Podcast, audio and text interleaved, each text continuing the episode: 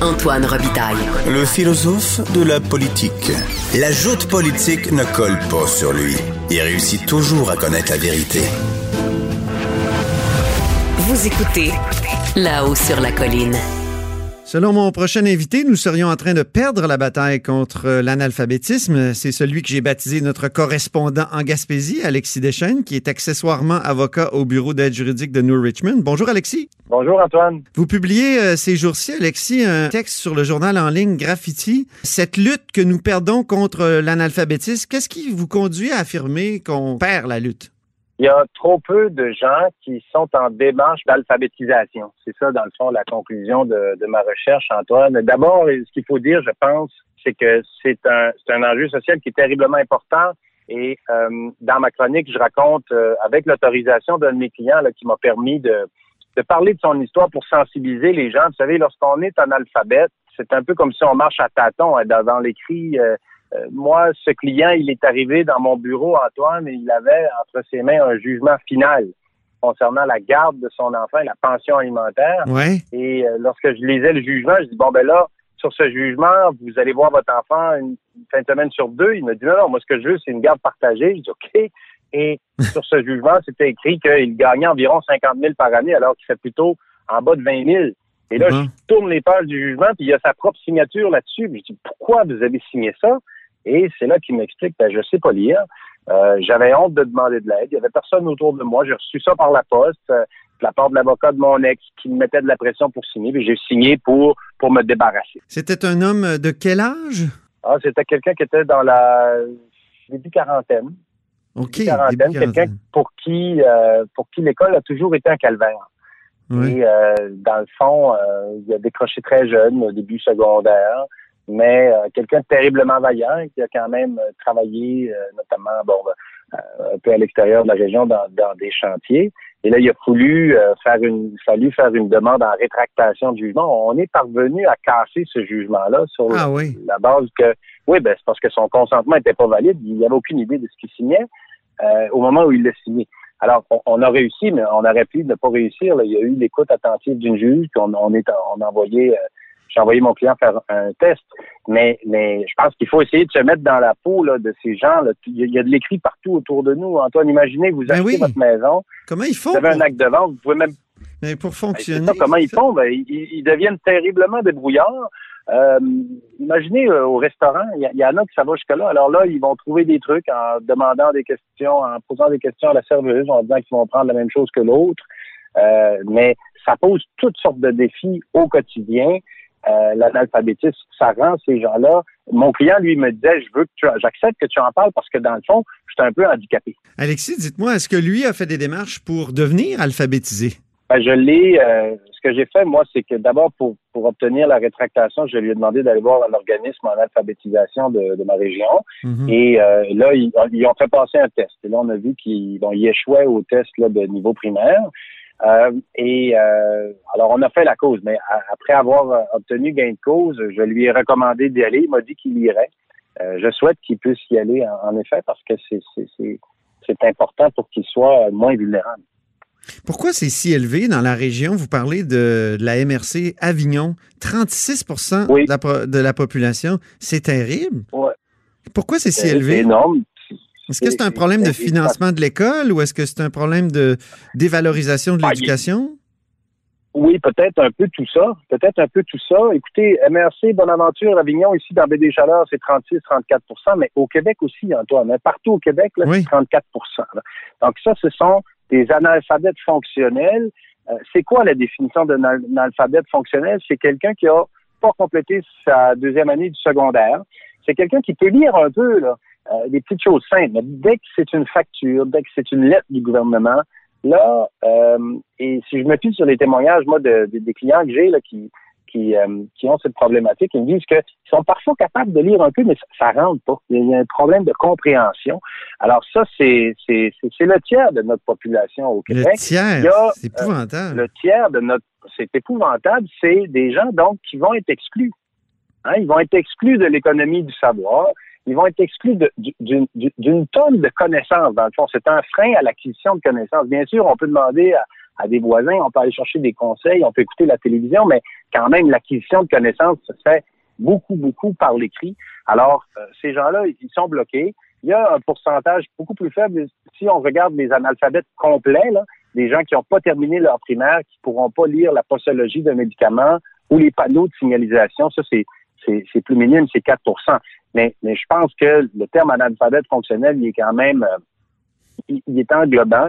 Et en effet, là, donc on a le tiers de notre population qui vit une certaine, d'une certaine façon de l'exclusion sociale.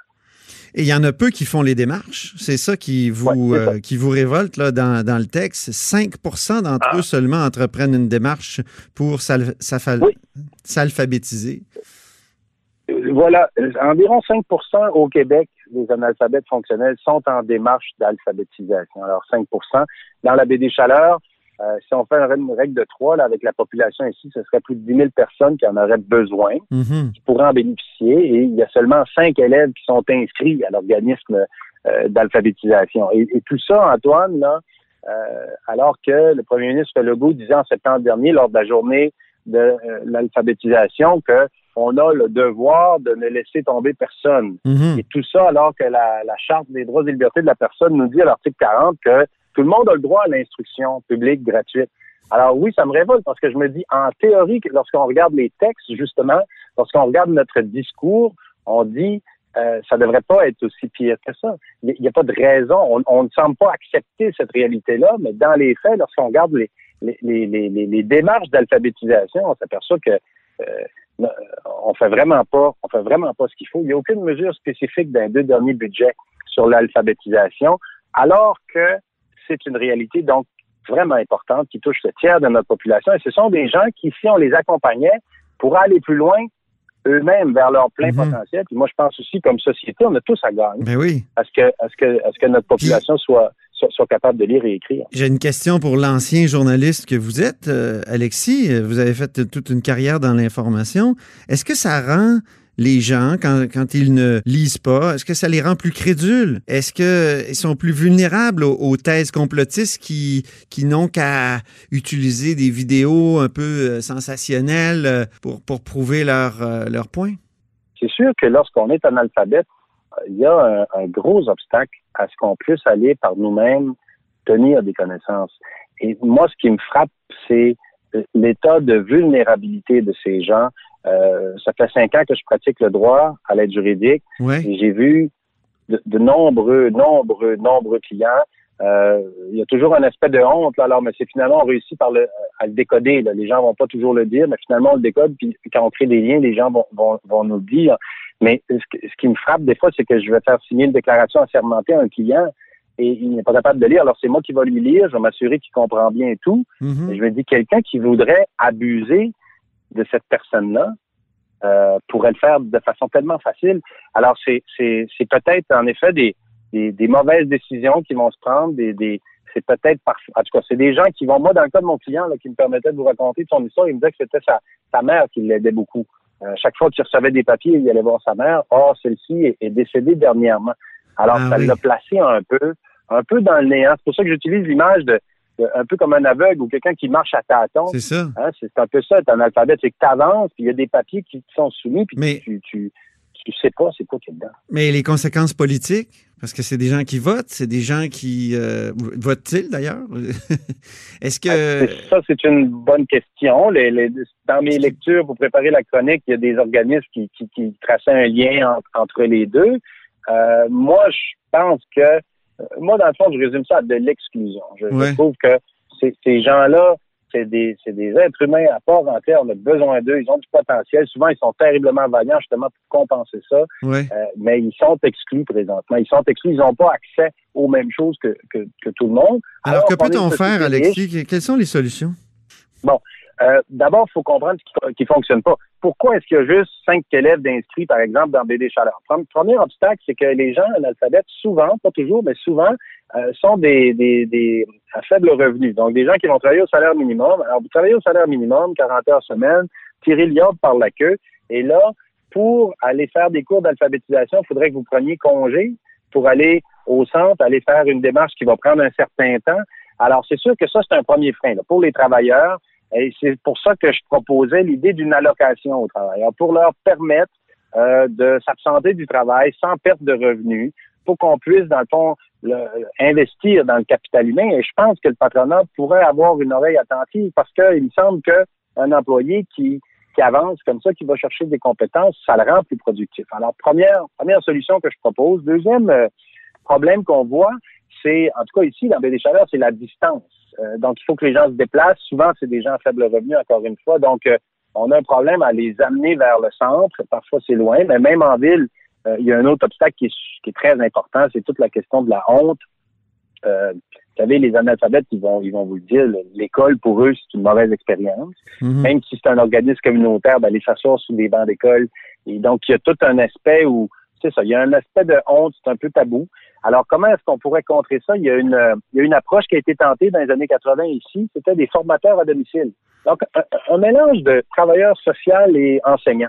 Euh, des gens, donc, qui euh, irait euh, voir les gens. Et d'ailleurs, c'est ce que les cercles d'infirmières faisaient il y a très longtemps. Ils commençaient par apprendre des, recettes. Ils faisaient des recettes avec les gens. Alors ça, c'est une façon. Moi, je pense qu'il faut qu'on le mise beaucoup sur le pratico-pratique. Hein. Dans le fond, faut qu'on, faut qu'on, faut qu'on on lie l'alphabétisation aux besoins concrets des, des, gens. Donc, des formateurs à distance euh, qui se rendraient sur les lieux, peut-être des enseignants à la retraite ou d'autres professionnels.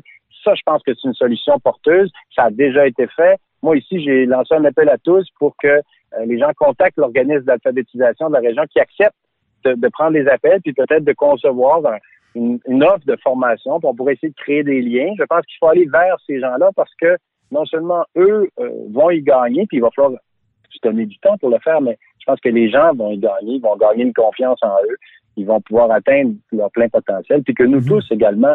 Est-ce que les maternelles 4 ans ça pourrait aider donc de prendre, de commencer très très tôt euh, l'alphabétisation justement par le jeu s'il le faut ou par euh, un enseignement aussi. Oh. Euh, déjà, on, a commencé dans les CPE, mais les maternelles 4 ans, c'est ça aussi, c'est l'école, la petite école pour tout le monde? Les maternelles 4 ans, les, les, CPE, dans le fond, l'idée, c'était ça. Hein, c'était de plus rapidement possible de mettre des livres dans les mains des enfants parce que ça a un impact et, ce qu'on voit dans le dernier budget du gouvernement du Québec, il faut, le reconnaître, il y a beaucoup de sommes qui ont été investies pour la réussite éducative des jeunes. Alors, il y a des efforts qui sont faits là, mais il y a des gens qui sont déjà, qui ne sont plus jeunes. Hein, parce que le tiers des Québécois qui sont en alphabet fonctionnel aujourd'hui, ils ont tous 16 ans et plus. Là. Alors, moi, c'est à ces gens-là que je pense, parce que vous avez raison, il faut s'occuper des jeunes, puis ça, je pense qu'il y a déjà des efforts, puis il est à espérer qu'avec euh, qu'avec le temps, on, voit les, fruits, mais présentement, là, tous les gens de 16 ans et plus qui sont hors du système scolaire, qu'est-ce qu'on fait pour leur permettre d'aller plus loin? Donc, à l'autre bout, il faut, faut travailler aux deux bouts. Au tout début, puis ceux ah qui ont raté le train, oui.